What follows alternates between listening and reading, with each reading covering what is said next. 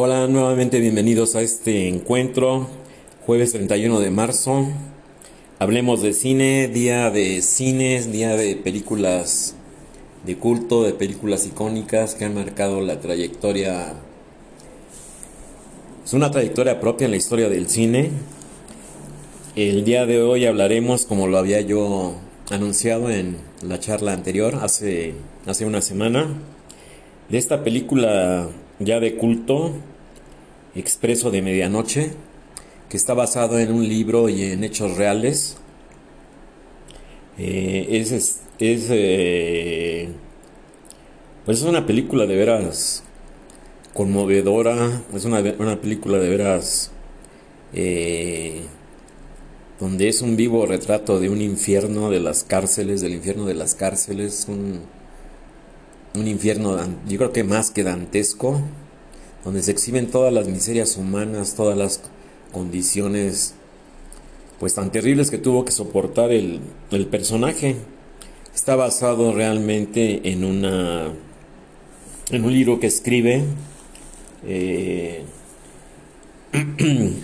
perdón un libro que escribe precisamente el este gran actor un actor muy controvertido, un, un, un, eh, un, actor muy, muy especial, llamémoslo así, ¿no? Por los temas que trató en, perdón, los temas que trató en toda su filmografía. Pues la verdad es que son, son, son muy controvertidos, ¿no? Sobre todo la que hizo con Faz, Minder, que se llama Kerel. No sé si la hayan visto. Una película también fuertísima, ¿eh? De veras. O sea, no es que se trate de. de. ¿Cómo decir? De exagerar la capacidad de asombro, ¿no? No. Pero digo yo, cuando la vi en su momento, en 1978, la verdad es que sale uno en shock de ver, de ver todo lo que resistió este. Este. Este pues este joven norteamericano, ¿no? Que desgraciadamente es capturado intentando en el aeropuerto de Estambul, intentando pues contrabandear, no tenía sentido lo que hizo, pero a final de cuentas pues así es la juventud, ¿no? La cinta realmente empieza donde está dormida su novia y él se está pegando con cinta cinta esa de duct tape, se está pegando unos paquetes de hashish alrededor del tronco del cuerpo, de lo que es el tórax. Y ya después, bueno, viene la situación esta de que lo traicionan los nervios, ¿no? Se pone muy mal en el aeropuerto, se pone muy nervioso, eh, logra pasar el filtro de, de, de, de, la aduana donde le piden el pasaporte, le revisan el, le revisan el equipaje, el poco equipaje que llevaba, Sí, y desgraciadamente en el transporte, en un transporte que los lleva hasta la escalera del avión en aquella época, cuando sucede esto, eh, hay una revisión porque habían dado una falsa alarma que había una sospecha o existía una sospecha más bien dicho de que en ese avión iban a colocar una bomba, una bomba.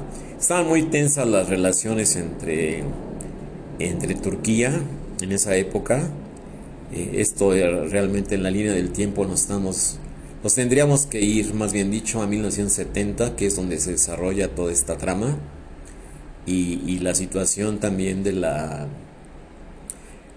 pues de la rigidez de la falta de diplomacia que había sí entre Turquía y los Estados Unidos en este caso el presidente Richard Nixon.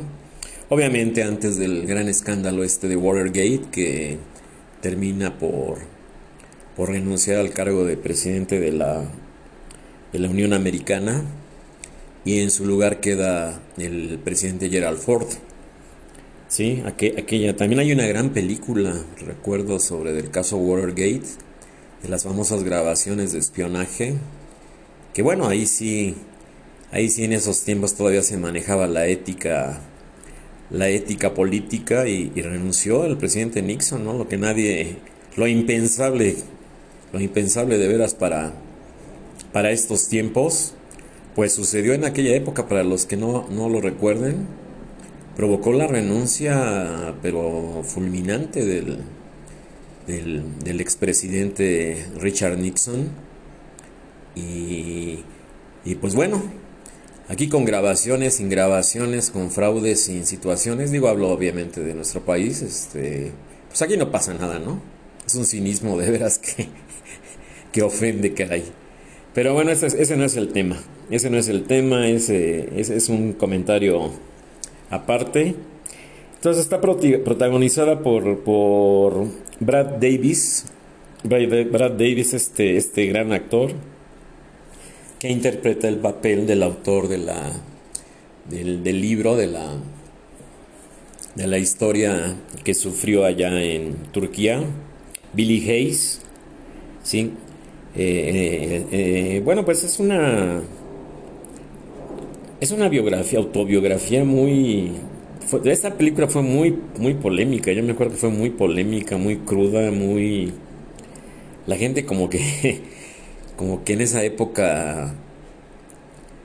Yo noté cierta repugnancia, cierto. Como que mejor olvidarse de esa película. No, sé si me, entiendan ustedes. O sea, sí dejaba un, muy mal un muy mal sabor de boca la, la verdad la película. No por lo fuerte ni las escenas, sino el tema como era tratado, la, el sadismo, la... Tiene escenas de veras impactantes, pero de veras impactantes. Y bueno, es, es este, eh, de alguna forma, pues el reflejo de la, hablando de, de, de la sociedad, desde aquellos tiempos, 1970. Esta película se estrena en 1978. Sí, este. Pues este. Este. Parteaguas de las. De, las, de, este tipo de películas. Digo, yo honestamente no recuerdo otra como esta, ¿eh? de veras. O sea, digo, si, les dijera que en 1978 estábamos en plena época disco y en plena época de fiebre de sábado, de ese tipo de películas, de Grease, de todo eso, pues esta, esta película que es lanzada en ese momento histórico, pues rompió todos los cánones definitivamente de Hollywood, de, la, de lo que se estaba haciendo en ese, en ese momento. Y es lanzada, precisamente es, es estrenada en 1978. Sí, el 6 de octubre, para, para, ser más precisos, de 1978. El director de esta cinta es Alan Parker, ¿sí? Es una, es una combinación, una mancuerna ahí muy, pues que resultó muy, muy productiva, ¿no? Yo, yo sí considero que es una de las mejores películas de este tema, ¿sí? Que ahí quedó para la... Repito, es un parteaguas, o sea... Digo, imagínense, y insisto, ¿no? Para que nos ubiquemos en la, en la línea del tiempo. Cuando todo el mundo se la pasaba en las discotecas y la, la vida en rosa y eh, el baile y la, eh, todo lo que era diversión, digo, bueno, literal, como lo he dicho en otras charlas, ¿no? La música disco puso al mundo a bailar, en todo el mundo había grandes discotecas, en todo el mundo había grandes centros de espectáculo, obviamente ambientados con música discoteca, ¿sí? Me recuerda, me viene a la mente el, el famoso Estudio 54 de Nueva York, el, había otra discoteca en Madrid que se llamaba El Cerebro, había muchas discotecas de fama, de fama mundial, ¿eh? o sea, o sea, no fue cualquier cosa este movimiento musical, un movimiento social, que literal, ¿no? Veía uno bailar a los jóvenes, a los no tan jóvenes y a, los... Eh, y hasta los de la tercera edad, ¿no? Había, había me acuerdo que surgieron en esa época como cuando la fiebre de, de este fenómeno de las artes marciales de Chuck Norris, de, de este otro personaje de, de Bruce Lee, el papel de Kato ahí en el en el, la tele la teleserie esta la serie de televisión más bien dicho de de la, de la avispón verde, ¿no? De Green Hornet me acuerdo muy bien de que surgieron inmediatamente ¿no? a, raíz de ese movimiento cinematográfico en la Ciudad de México. Surgieron las academias de karate, judo, taekwondo, las artes marciales, ¿no? era, era, era icónico aquella película de, de Bruce Lee, la de la de artes marciales, ¿no? La de el dragón, no recuerdo exactamente cómo se llamaba el ahorita la recuerdo. Pero bueno, lo mismo sucede también con el, con, con la música este disco. Surgieron academias de baile, de coreografías, había este pues en muchos lugares se podía ver que había, había academias precisamente dedicadas a enseñar a bailar los pases, los pasos o los, eh, ¿cómo le llamaremos? Pues sí, las clases de baile, los movimientos coreográficos, cómo mover el cuerpo, las manos, los pies, enseñar a bailar a la gente, ¿no? La gente quería de veras bailar. Eh, pues no quiero decir la palabra imitando, pero emulando de alguna forma lo que veía en las cintas que se pusieron muy de moda. Recuerdo aquella otra película de Flashdance también que que fueron de veras, eh, pues no sé, yo creo que el cine siempre ha sido una, una representación del momento histórico que está viviendo la humanidad. Y digo, en aquellas épocas, pues yo, yo, pienso ya que, digo, así como veo el mundo y cómo son las cosas, digo, trato de ser positivo, obviamente, ¿no? Pero definitivamente no creo que regresen, ¿eh? ¿Sí? Definitivamente no creo que regresen esos, esos, este, esos tiempos estoy acordando de la película esta de Bruce Lee de Operación Dragón, no sé si la vieron, y aquella rivalidad con Chuck Norris y, todos esos personajes que surgieron de la casi casi como superhombres, como superhéroes, así como como seres muy muy dotados, ¿no? De de, unas cualidades, digo ya el epítome es Jean-Claude Van Damme y todos estos últimos, de esos últimos años, finales del siglo pasado, los años 2000, no sé, de 1990 al 2010, ¿no? Que surgieron ahí Steven Seagal y hay muchos, hay muchos, digo, obviamente todas las sagas de, de Rambo y todas las sagas de estos superhombres, el Terminator o Cyborgs que venían del futuro a salvar a la humanidad y todo eso, ¿no? Todas esas tramas de de, películas de ciencia ficción o de sci-fi como se le conoce. Pues bueno, este cierro este paréntesis, no me desvío del tema. Una, de veras una gran película, una película de culto. Repito, el director es Alan Parker, la música es de Giorgio Moroder. El tema de la, de la película se llama The Chase, ¿sí? que obviamente gana el Oscar es una gran perdedora porque en los Oscars pues no les fue tan no, les fue nada nada bien, nada más ganó nada más ganó en guion y en música el Oscar, donde sí arrasas en los Globos de Oro, ¿eh? En los Globos de Oro se lleva todo esta película. Pero en los Oscars únicamente se, se, lleva lo que es el guion, el mejor guion y la mejor banda sonora. Obviamente por este gran, pero gran compositor italiano Giorgio Moroder, ¿sí? Obviamente la fotografía es de Michael Zepetzin, ¿sí? El guion es de Oliver Stone, ya andaba haciendo ahí sus, sus pininos Oliver Stone. Muy buena adaptación del libro, dice basado en el libro de Bill Hayes y William Hoffer.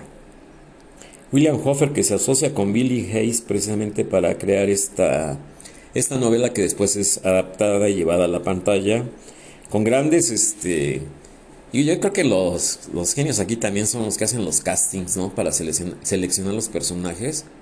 Digo, los personajes son memorables de esta cinta, caray. O sea, de veras, sin, sin temor a exagerar o sin temor a... A, a, a, a voy a sonar eh, eh, que estoy exagerando, no exagerado, a... Pero ahora los personajes están que, lo, que, que le hizo la selección, el que hizo los castings para los personajes, de veras mi respeto, ¿sí?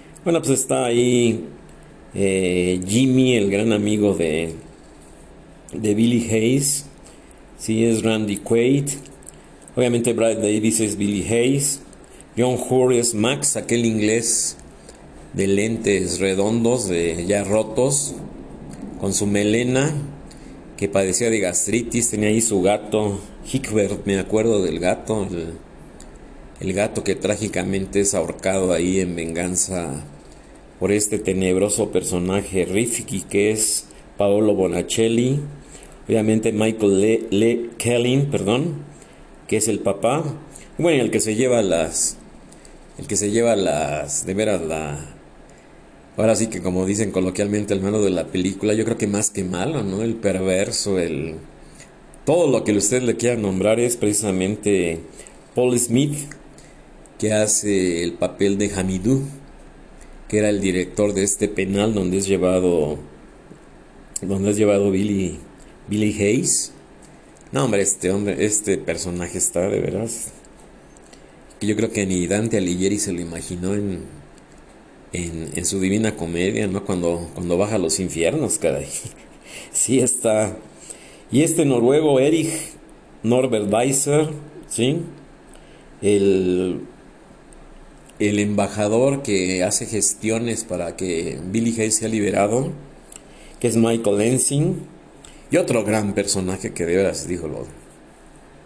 Repito, la gente que hizo los castings, la gente que seleccionó a los a los actores para, para protagonizar los personajes, este gran personaje, digo gran, gran también por el por su corpulencia, el abogado Yesil, que es Franco Diógene, ¿sí? que hace el papel del, del, abogado que contrata a su papá, el papá de Billy Hayes, que hace un viaje desde Norteamérica para decir, bueno, pues, pues lo que cueste, pero yo te saco, ¿no? De la, de la prisión. Entonces realmente es una es una situación muy muy muy complicada, muy entra entra hasta la diplomacia con el hecho que, de que después de que se estrena esta cinta, el éxito mundial que tuvo, obviamente fue un fenómeno. Yo creo que nadie habíamos conocido de alguna, de alguna o de cierta forma esa, ese submundo, ese, pues llamémoslo así, mundo paralelo, ese inframundo que es la situación carcelaria, la situación de, de los reclusos, de los, eh, de los convictos que, se lleva se lleva a una, una situación magistral, es manejado de una forma magistral, con todas las miserias humanas, con todas las situaciones de todo lo inimaginable, ¿no? Todo lo más perverso, todo lo más cruel, lo más sádico, lo, lo más terrible que ustedes se puedan imaginar, sucede en esta película. Así de veras, lo digo porque créanme que no estoy exagerando. Los que no la han visto, eh, está disponible en Google. Yo la estuve buscando. Cuesta 95 pesos verla. Vale la pena. Por 95 pesos yo creo que vale la pena. Paga uno los 95 pesos. Obviamente con la tarjeta de crédito. Y la puede uno ver porque ya no están. Yo, creo que aquí es también. Hago otro paréntesis. No, ya no me desvío mucho del tema. Voy a entrar de lleno a lo que es la película. Pero yo creo que les, es, volvemos a lo mismo, ¿no? Lo que les está lo que le está faltando a, todas esas nuevas plataformas de, entretenimiento, sí, ya no quiero decir nombres, ¿no? Porque ya me ponen en el correo que si yo soy promotor de Netflix y que soy de Star Más y de todas esas plataformas de, de películas o de series, que bueno, eh, han olvidado y dejado de lado el el cine clásico, el cine de, culto, el cine que realmente vale la pena. ¿eh? Digo, ah, obviamente pienso que no lo hacen porque digo, comparado con esto, digo, en el caso de Netflix, ¿no? Lo digo este, abiertamente, ¿no? Es una apología de la violencia, es una, una apología del tráfico de sustancias. Digo, hay palabras que no puedo decir, pero ustedes ya saben de qué hablo, ¿no? tráfico de sustancias, de toda la gente que participa. Ahí está la serie esta de Kate del Castillo, de la Reina del Sur y todo eso, que la verdad a mí ni, me mueve a ni siquiera verla. ¿eh? Yo tuve Netflix y la verdad es que eso de hacer maratones de 10, 15, 20 capítulos y el otro, el otro día lo mismo y, y apologías de la violencia, ¿no? De este tipo de situaciones de, de como que llevar a la a la exaltación, a sacralizar a este tipo de personajes.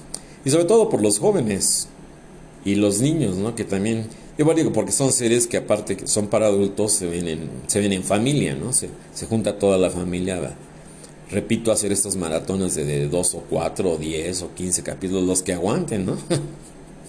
Obviamente con unas tramas. Yo vi algo alguna vez y la verdad dije, bueno, lo cancelé, dije, esto, esto no, esto no vale la pena. Definitivamente no vale la pena, ¿no? Y las nuevas, los nuevos refritos que han hecho, remakes que han hecho, lo que les comentaba en la plática pasada de que hablamos de, de Atrapados sin salida, esta serie que sacó también Netflix de la de la de la enfermera o la doctora Ratchet, pues también pasaron pasan sin pena ni gloria porque yo creo que sí tienen buenos asesores, ¿no?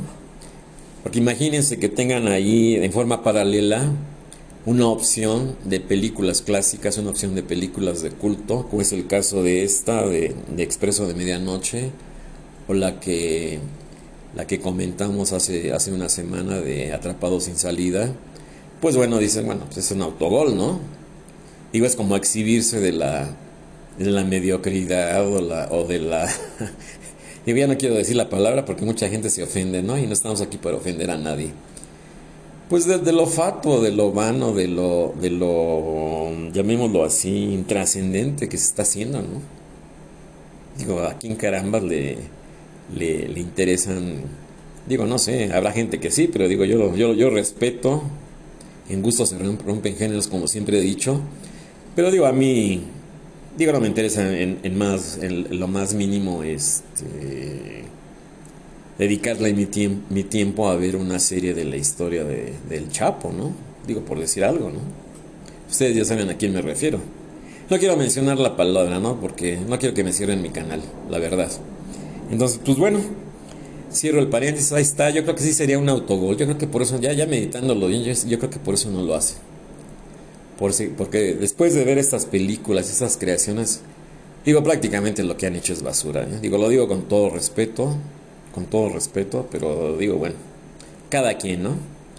Ya sé que me van a ya sé que me van a cuestionar ahí en el correo, ya sé que me van a decir que, que a lo mejor que soy clasista o que, o que, nada me parece como me han puesto, o que nada me gusta. No, lo que pasa es que es muy difícil también decir la verdad y lo que uno piensa no es fácil. Y deberás decir las cosas como son, o sea, en su justa dimensión no estar suavizando ni, ni, ni viendo cómo disfraza uno las palabras, ni que no se oiga tan fuerte, y que se oiga suavecito y que nadie se ofenda. Y no, no, no, aquí, aquí decimos las cosas como son, no como yo digo que son, aclaro, como son. Yo me documento, repito, yo investigo, me documento y aquí expongo los temas, o sea, yo pongo las cosas como lo he dicho. En la, en la crítica que hice ayer del, del fracaso de la ecología en la Ciudad de México, lo dije muchas veces. ¿Sí? Aquí están las cosas, yo las pongo sobre la mesa y bueno, yo ahí, ahí está mi aportación. A quien le interese investigar, a quien le interese alguien que me escuche de, o que me escucharon, todo. Fue muy exitoso, fue muy exitosa la exitoso el encuentro y exitosa la plática, la charla del día de ayer. ¿Sí? Tengo ahí muchos likes, tengo muchas felicitaciones. Les agradezco a todos. Pero sí, sí, de alguna forma decir las cosas como son. Digo, yo ya no tiene ningún sentido estarse, pues no sé, con hipocresías y con situaciones y qué van a pensar y que esto y otro, o, suavizar, ¿no? Digo, estoy en el entendido que yo acepté una serie de normas y de reglas que por ejemplo por eso dejé WhatsApp, que empecé con estas charlas, por eso dejé YouTube, que me propusieron que abriera un canal de YouTube, ¿sí? Y la que más me convenció fue esta de Anchor y las conexiones que tenía con Spotify, con los distintos medios de reproducción de podcast. A mí realmente no me, no me, no me gusta hacer apologías de, de, situaciones. Repito, este no es un espacio periodístico, ni es un espacio de, de, de análisis político, ni mucho menos de controversia, ni de, ni de crear conciencia de, de, situaciones. Eh,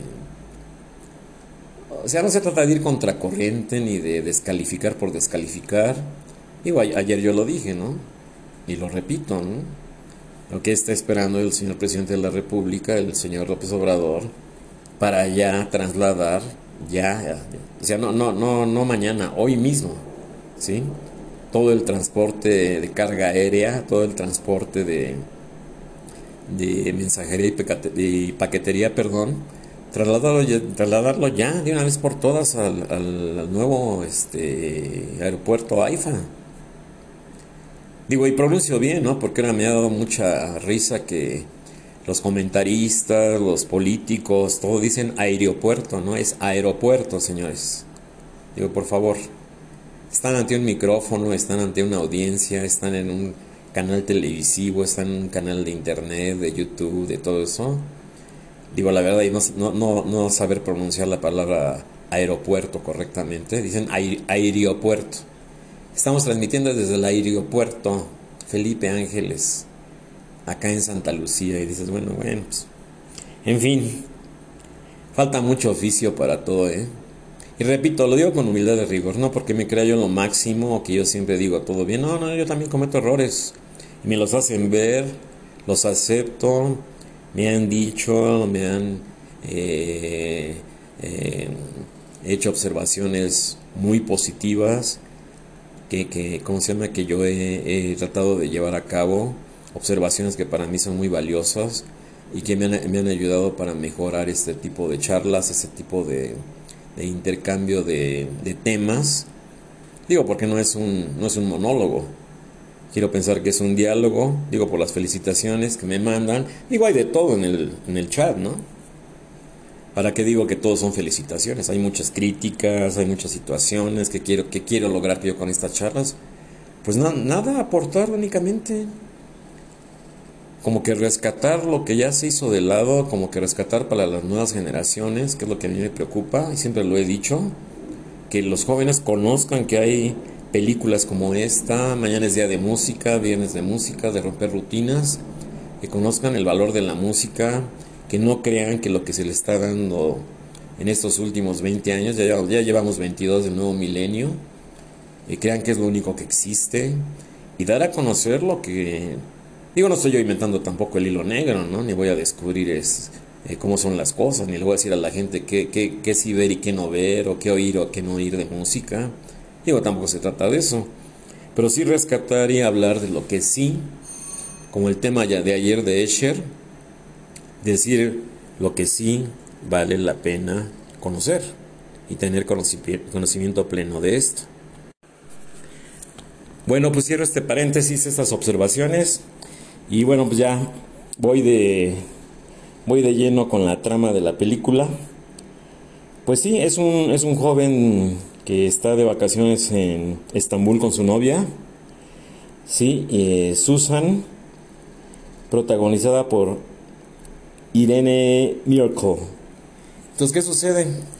Que como repetía yo y se le estaba yo narrando, repito, él se estaba colocando unos paquetes envueltos en papel aluminio de hashish, una, una droga que se utilizaba mucho en aquellos tiempos en, en todo lo que es el Medio Oriente y en Europa.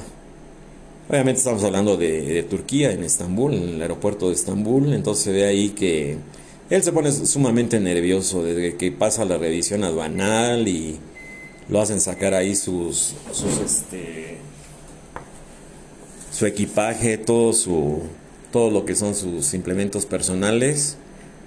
Entonces él va hasta el baño y hace ahí unas respiraciones y se toca los paquetes y nada, está, está con los nervios. Y el, el, sonido, ¿no? Que son las palpitaciones de su corazón. Digo, es elocuente esa escena, ¿no? Que está ahí en el baño. Se moja la cara con agua, se refresca. Y pues bueno, o sea, el ritmo, el beat ahí de su corazón es, lo dice todo, ¿no? Que está acelerado, pero a no sé cuántas palpitaciones por minuto, caray. Entonces sí, muy, muy nervioso, muy sobresaltado entonces ya llega la revisión, hay un transporte que los lleva al pie de la escalera de, del avión. Obviamente había llegado un mensaje de que probablemente había un explosivo ahí en la... Entonces empiezan a revisar a todos los pasajeros, los bajan de una especie de microbús ahí Y él se queda escondido ahí entre los... Le entra un ataque de pánico a este muchacho, ¿sí? A, Billy, a Billy Hayes. Y entra un soldado y lo, le apunta en la cabeza y le dice, ¿qué haces aquí? Dice, no, es que olvidé mi pasaporte, no lo encuentro. Dice, ¿sabes qué? Bájate. Entonces él por el nerviosismo se da a notar, se da a sospechar, se brinca la fila que están haciendo la revisión, se quiere subir a la, a la escalinata, a la escalera que lleva el avión, y ahí es detenido, ¿sí? Todo el mundo lo, le apunta y todo, y creían que era él el que llevaba la bomba, y se empiezan a carcajear los soldados, dicen, no, pues lo que trae es hashish este cuate, ¿no? Pues ahí empieza el calvario, digo, no, digo más que calvario, es una pesadilla, ¿no? Una verdadera pesadilla de este, de este joven que jamás pensó que iba que iba a suceder lo que le sucedió, de veras es impresionante. Digo, todas las miserias humanas, digo, se pueden, lo tienen ahí desnudo, le vacían todo, los cigarros, todo, todo, todo lo que llevaba, ¿no? Sus rollos de, de película, aquellos, aquellos rollos, este, no sé si lo recuerden, de Kodak, que eran los cilindros donde salía la película, pues jalan la película y obviamente le echan a perder todo todas las fotografías que había tomado de sus vacaciones allá en, en Turquía.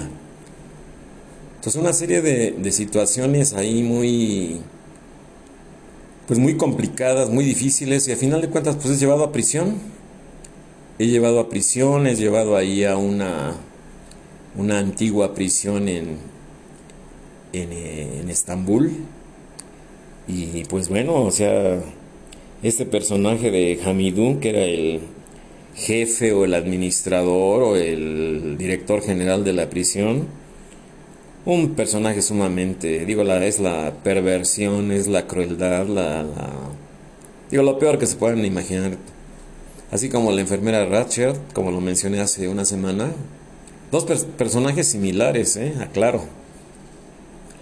De la maldad, en, la maldad en persona, personificada, pero con una eh, fuerza, con una con verle la cara a este hombre, tiene uno para salir corriendo, caray, así de plano, se los digo, ¿no? Este personaje de Hamidou que muy sádico hasta con sus propios hijos, dos niños ahí que llevan una escena muy pasados de peso, con sus mochilas de la escuela, él de traje y sombrero. Digo que para nada le ayuda a la vez, él también muy obeso, ¿no? Eh, personaje de veras que increíble, ¿eh? Digo, repito, y no quiero ser eh, reiterativo. Las personas que seleccionan los personajes, los castings de los actores para interpretar cada personaje, de veras que yo creo que interviene también el director de la, en este caso Alan Parker, el director de la película. Él yo creo que es el da el, da el voto de calidad o el visto bueno, no sé cómo se diga en, en términos cinematográficos, pero sí hay, hay una, este personaje en esa escena donde castigan a unos muchachos ahí en la, en la cárcel, ¿no? Que los acuestan, les ponen una banca y ahí están sus hijos eh, presenciando la escena, ¿no? Y literal los agarra a garrotazos en la planta de los pies. Y obviamente los gritos de dolor y todo son, son terribles, ¿no? Dicen, híjole. Y los hijos presenciando todo eso, dicen, bueno, digo, más sadismo no puede haber, digo, hasta con sus propios hijos, imagínense, ¿no? Entonces, pues ahí. Y luego este gran personaje del que les mencionaba de, de Max, ¿no? Este. Que me es, es el vivo retrato de mi maestro de la preparatoria de artes plásticas. son idénticos. Que yo cuando vi la película, inmediatamente me acordé de mi profesor de artes plásticas de la preparatoria. Sí, muy simpático. El, este personaje también muy simpático, ¿no? Siempre fumando, padecía de gastritis, se inyectaba ahí lo que conseguía. Y este personaje de Rifkin, ¿no? Que es un infiltrado ahí, un... Digo, también un preso, también un convicto, pero que sirve a los intereses de Hamidou, que lo tiene informado, que lo tiene al tanto de lo que se dice, de lo que se hace, de todas las situaciones del penal, y una situación ahí muy, pues muy comprometida, tanto porque estaba muchas veces del lado de los, de los reclusos como del lado de Hamidou, ¿no? Y obviamente aquí la, la situación era de que todo costaba y él era el único en el penal que podría conseguirle a uno pues prácticamente lo que sea, desde un medicamento hasta cigarros, comida o alguna cosa, o sea, no había, no había forma de, digo, obviamente una prisión en ruinosa, eh, una, prisión ahí, pues prácticamente cayéndose, eh, en estado ruinoso, y el patio de la cárcel, ¿no? Que también es, es, épico, esas escenas ahí de que están jugando voleibol y jugando ahí también, y donde apuñalan a Jimmy, el, ese personaje es Randy Quaid, lo apuñalan en un glúteo ahí por una venganza ahí de la venganza turca, ¿no? Llega una persona ahí con un puñal, se lo clava en un, glúteo y, lo llevan a la enfermería, ¿no? Dicen, bueno, pues es que, ¿qué hice, no? Entonces muchas situaciones ahí de, de, juego, de situaciones de... Pues yo creo que la, nadie nos imaginamos lo que es purgar una, una condena. En este caso se le juzga a él a, a Billy Hayes, se le juzga y se le da una sentencia por cuatro años que él va contando ahí con rayas en la pared, en su celda, que comparte con otras, unas literas ahí que comparten con con este con otros reclusos. Hay ahí un sueco que es Erich, que está personificado por Norbert Weiser, este personaje de Erich, que se da ahí una situación también, digo, se sobreentiende de que este este recluso, este tipo tipo noruego, este este actor se enamora de Billy de Billy Hayes y se bañaban juntos y hacían muchas cosas juntos. Entonces el momento que él... unas escenas muy de veras muy controversiales para la época. Digo, ya no es lo mismo ahora, ¿no? Pero para la época eh, le insinúa que quiere tener una relación con él, pero, pero Billy Hayes le dice que no. Le dice, no, ¿sabes qué? Pues no. Entonces, eh, todo lo que es la intimidad, ¿no? De los reclusos, la todos los avatares que tienen que sortear. Me acuerdo de aquella escena donde llega Jimmy y les dice a todos, ¿saben qué? Este, conocí a, una persona que trabajó aquí y le robó al arquitecto unos planos de la cárcel y hay unos ductos de ventilación y, bueno, pues me dejó copiarlos, ¿no? Y le dice Max, el inglés, ¿no? El, este personaje de veras sensacional.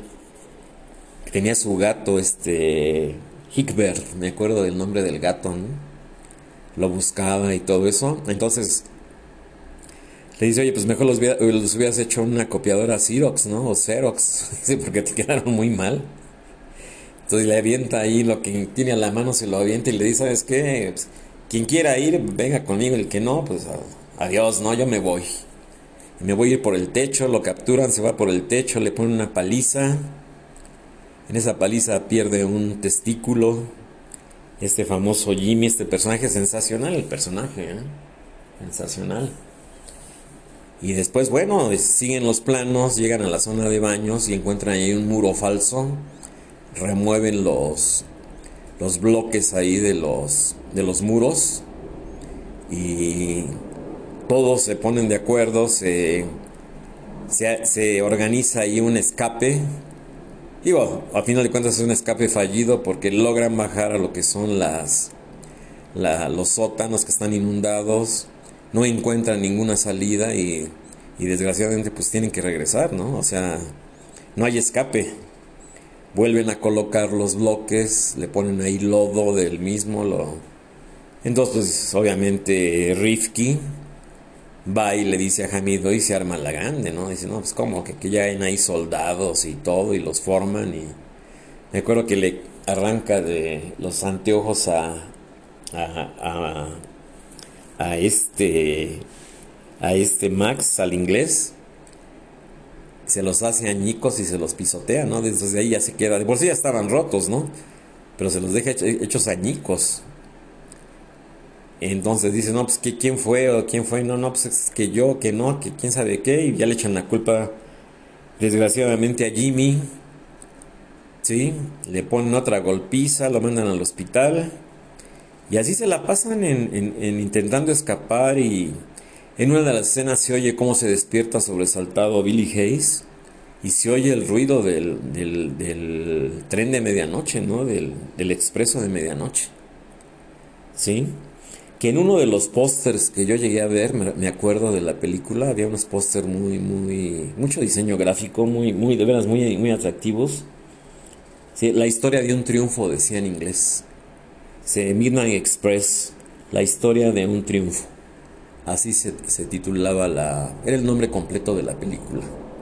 Entonces, pues bueno, se la pasan ahí, llega el juicio, cuentan los días, todo ¿sí? Y pues desgraciadamente, ¿sabes qué? Pues que ya no van a ser cuatro años.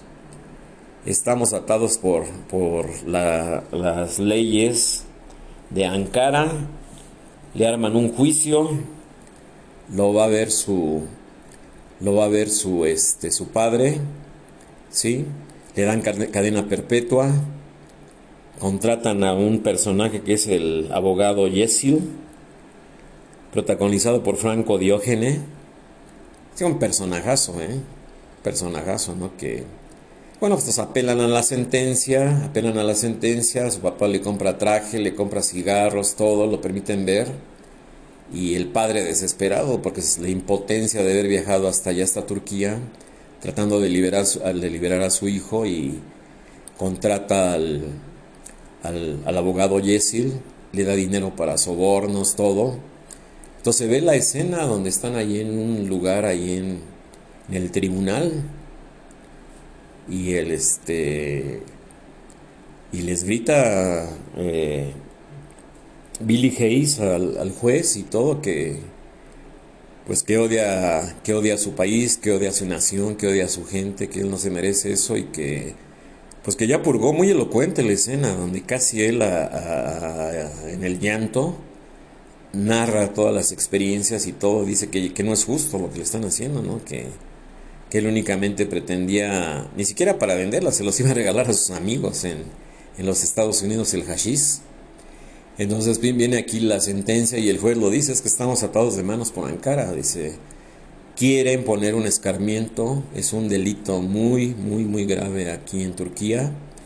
Y bueno, como estaban las relaciones con Norteamérica, con el presidente Richard Nixon, pues sabes que este, te quieren tomar a ti de ejemplo, de escarmiento, para que ya todos los turistas, todos los que vienen a estos paraísos hippies, les diría yo, que se dieron en todo el mundo, ¿no? Donde eh, se daban los excesos en el consumo de sustancias y todo ese tipo de, de pues llamémosle parafernalias, ¿no?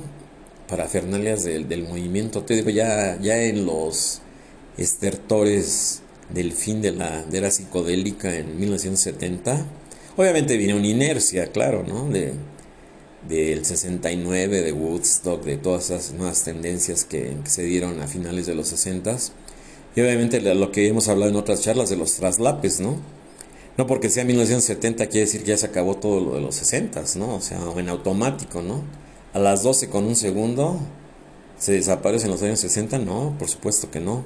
Hay traslapes que hay en la línea del tiempo donde precisamente por inercias por traslape, por situaciones, se dan eh, periodos de, de traslape de 2, 3, hasta 5 años y en países subdesarrollados hasta de 5, 10, 15 años. ¿Sí? Entonces muchas cosas llegan, sí, pero no son asimiladas cabalmente por el espectador. Como es el caso de la pintura, como es el caso de la música, de la arquitectura, del cine, de todas las bellas artes, de, simplemente la literatura, ¿no? Yo lo digo con, como es. Yo hay, yo hay libros que he tenido que, leer hasta dos o tres veces para entenderles. O sea, que no son fáciles de asimilar, que no son fáciles de entender lo que el escritor quiere, quiere comunicar, lo que el escritor quiere narra, narra precisamente en estos libros, en sus páginas. Y, y, todo eso lleva su tiempo, no digo, ¿para qué digo que yo leo un, libro, leo un libro y inmediatamente lo entiendo? Yo creo que a todos nos ha pasado, ¿no? O capítulos que tiene uno que releer en su momento cuando está uno leyendo el libro y dice, bueno, pues así como que a este capítulo cabalmente ya la verdad se ha dicho, pues no le entendí, ¿no? O, que, o como que no lo asimilé como yo hubiera querido. Entonces aquí es el fallo, el fallo de Ankara, el escarmiento, ¿sí?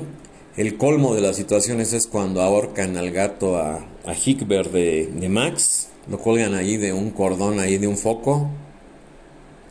Y obviamente pues fue Rifki, ¿no? El, el, que hace eso, los delata, ¿sí? Y este, pues bueno, planean ellos una venganza, están ahí cenando y dice, se preguntan todos, ¿y dónde, pues dónde, dónde tendrá Rifki todo su dinero que, que todo el mundo le pagamos, ¿no? Que le pagamos por todo, por la comida, por cigarros, por todo. Y, y Max le dice, no, yo lo he observado en la noche. Dice, él cree que todos estamos dormidos, yo lo he observado. Dice, lo tiene allí en su radio. Tiene un aparato de radio. Entonces van al aparato de radio. Digo, es, como dicen, se dice en inglés, I really enjoy, ¿no? Yo creo que realmente lo disfrutaron.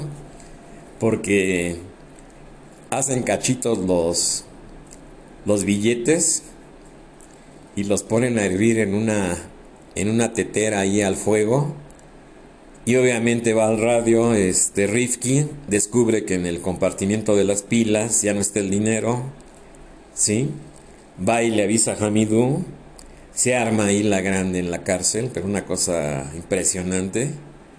Y, es, la, es la venganza, ¿no? De, de precisamente de, de, de Billy Hayes, que en un, ya en un ataque ya de fuera de sí, fuera de, control, ya, ya el hartazgo, la desesperación, la desesperación, una serie de emociones humanas, donde una escena que de veras impresiona, cuando lo, lo grita Rifki, lo ataca, le saca la lengua y se la muerde y se la arranca así, ¿no? Entonces digo, es impresionante y luego le escupe la, escupe la lengua que le cortó de un mordisco a, este personaje. De veras es impresionante, ¿eh? Es impresionante esta escena. De ahí obviamente se lo llevan a la sección psiquiátrica. Se lo llevan a la sección psiquiátrica donde un, un apartado ahí muy, muy tenebroso, donde bajan escaleras y hay un tragaluz, una columna, donde todos ya empiezan a, solo así como que a girar en torno a, a una, a una columna, caminan en círculos, o sea, están dando vueltas en círculos, en círculos, en círculos, ¿sí? De, en sentido contrario a las manecillas del reloj. Entonces, bueno, aquí ya la, la, la parte que llega al balance de las situaciones es la visita de su novia de, de Susan. Otra escena muy, digo, se criticó mucho en su momento, ¿no? La, la, escena esta donde lo va a ver, permiten verlo ahí en una caseta, lo sacan del, de la sección psiquiátrica. Ella iba de escote y, y, es la primera vez que se... Digo, no se ve, pero se da a entender de que este, este hombre le pide que se descubra los, los senos y se a entender ahí un acto de, de, masturbación de, de Billy Hayes, ¿no? Una, digo, es una película de veras muy, muy, muy, muy controvertida, muy, muy dura, así de veras, en toda la extensión de la palabra. Y él le dice, no, ¿por qué ella llorando, no? Dice, no, sé, por favor, dice, por favor. Entonces ya le entrega un, un álbum de fotos, de fotografías, le dice que el tío Franklin, o sea, Benjamin Franklin, le da a entender que en la que en la portada escondido había dinero. Entonces él se esconde ya después de eso en un baño, rasga el forro de las, de las, digo, una serie de personajes ahí que están en, el psiquiátrico, impresionante, de gente gritando, saltando por las camas, este, lo que les daban en la comida, no, no, no, no, no, es, es, de veras la, tienen que ver, ¿eh? los que no la han visto, sobre todo los jóvenes que me están escuchando, de veras véanla. Véanla porque es una película ya de culto, una película, llamémosla histórica. Y bueno, aquí ya se da la situación de que él descubre el dinero, los dólares que le había dejado la novia. Obviamente la novia regresa a los Estados Unidos. Y eh, se da la situación de que en una de esas situaciones manda llamar a Hamidou y Hamidou le dice, mira, tengo dinero. Llévame al sanatorio, ya sácame de aquí, de la de psiquiatría, llévame al sanatorio y eso y lo otro. Y no, se burlan todos porque le arrebata el dinero, se lo echa en una bolsa y se lo lleva a un lugar. Se lo lleva a un lugar donde literal así se desabrocha el pantalón, lo quiere, lo quiere violar, que era lo que este hombre habitualmente hacía con los, con los presos, violarlos. Entonces no sé dónde saca fuerzas porque está hecho un esqueleto este hombre, ¿sí? todo demacrado, todo desfigurado. ¿sí? Saca fuerzas, lo empuja, se va de espaldas y se clava en la nuca un, un perchero. Y ahí muere instantáneamente Hamidou. Entonces se pone un uniforme, se viste, se pone su gorra de uniforme y todo. Digo, es increíble cómo termina la película. ¿eh? ¿Sí? Digo, es imposible narrarlo. Digo, las emociones que transmite las escenas son muy difíciles narrarlas en el sentido de transmitir el efecto de, la, de las escenas. O sea, digo, no sé, yo creo que es casi imposible. Son, son situaciones que no se pueden describir. Yo por más que busqué y traté de documentarme, la verdad es que no hay mucho, ¿eh? No hay mucho. Es muy escueto el, el perfil que tiene esta película. Por eso repito, hay que verla, hay que disfrutarla. No, soy, no, soy, no, estoy siendo sarcástico ni es humor negro. Creo que la, la película tiene un gran valor, ¿sí? transmite muchas situaciones, un, inframundo de, eh, que yo creo que ni Dante, Dante Alighieri se imaginó. Eh, yo creo que el infierno de Dante se queda chiquito, caray, con este, con esta situación. Y bueno, pues se, pone un se pone un uniforme de, de, los guardias, este Billy Hayes. Sí, todavía camina, se acomoda el cabello, traía todo el cabello largo. Está ahí un guardia y le dice, oye, pues ya me voy. Dice, pero no te llevas, no llevas las llaves. ¿Sí? Entonces ya, le avientan las llaves. Y bueno, la, la, tonada, la canción que donde él toma las llaves, abre la puerta y escapa a la libertad, digo, es elocuente, ¿no? Y luego se pone uno todo tenso porque ve uno venir un jeep con soldados. Dice, no, pues ya la van a volver a agarrar. Y no. Ya él sigue caminando, se escapa y literal así a correr, caray a correr y a escaparse y todo, entonces logra escapar a, Grecia, es capturado en Grecia, ¿sí? Y obviamente se lleva el dinero que le acababa de, quitar Hamidou. Logra escapar a Grecia y de Grecia es deportado hacia los Estados Unidos y que fue la única forma de escapar.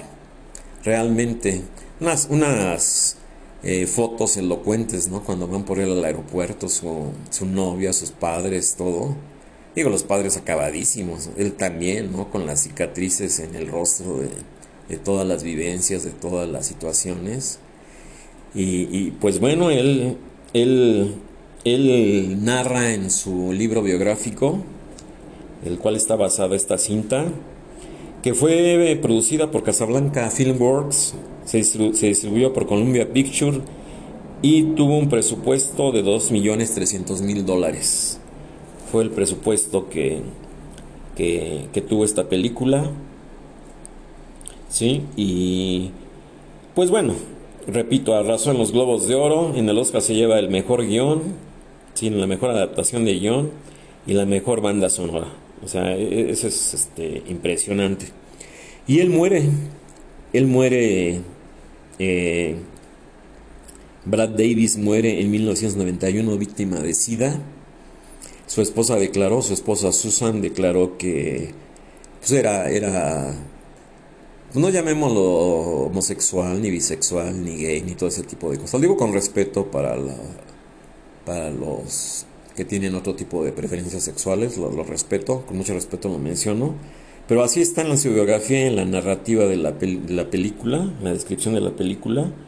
Este, se casa con Susan Bernstein, tienen un hijo, este, el hijo es transexual en la actualidad y él muere de sida. Escribió un libro también, un mensaje para todos los artistas de Hollywood, donde les reclama su, la actitud que toman. Eh, es como de satanizar, como fue el caso de Freddie Mercury, de Rock Hudson, de todos esos personajes del cine, de la música, que en aquellas épocas murieron también de la pues de la, no, no la quiero llamar pandemia, ¿no? Pero sí se dio una serie de casos muy fuertes a finales de los, desde mediados de los 80 a mediados de los 90 de ese síndrome de inmunodeficiencia adquirida, ¿no? Que al principio se, pues como que se señaló así, como lo dije ayer, ¿no? Con el dedo flamígero, ¿no? a personas de otro tipo de preferencias sexuales. No quiero mencionar la palabra homosexual o gay, digo, con todo respeto lo digo, ¿sí? Yo no tengo problemas con, con personas de, esa, de esas preferencias, la respeto, tanto a hombres como mujeres, el mayor de mis respetos. Pero sí, se habla de esto, de que la esposa dice que era... Pues no sé, no, no, no es... él, como se dice coloquialmente, tenía gusto para todos. Para todos, para todas, no sé cómo se, cómo se diga. No sé si multisexual o bisexual o... No, no sé qué palabra sea, ¿no? Hay unas cifras ahí de LGTB más y digo, no, no sé la verdad. Desconozco el término y bueno, pues ahí está. Ahí está el resumen, ahí está la situación aquí de... Eh, murió a los 41 años, este... Brad Davis, una, una filmografía más o menos como de 10 películas, ¿sí? Ya me voy a apurar, ya llevo 55 minutos. Y bueno, la, la situación esta de cómo lo marcó, cómo lo marcó esta película, cómo la marcó personalmente. También se narra que él fue abusado sexualmente por sus progenitores, por sus padres. Eh, castigos físicos y castigos de tipo sexual en su biografía, también eso lo, lo tengo, digo, lo tengo que mencionar, ¿no? De niño fue víctima de abuso sexual. Una vida muy, muy controvertida la de, la de, Brad, la Davis, ¿sí? En el personaje de Billy Hayes. Entonces, bueno, se la recomiendo de veras ampliamente esta película. ¿sí? Eh, es, una, es una cinta de veras que, que, vale la pena, que vale la pena ver. Eh, entonces, pues bueno, con esto termino, con esto cierro la, la charla del, del, día de hoy. Del día de hoy, jueves 31 de marzo, hablemos de cine, ¿sí? De esta cinta de Expreso de Medianoche, la historia de un triunfo, como se llama originalmente, de 1978. Bueno, eh, hasta el próximo encuentro. Muchas gracias.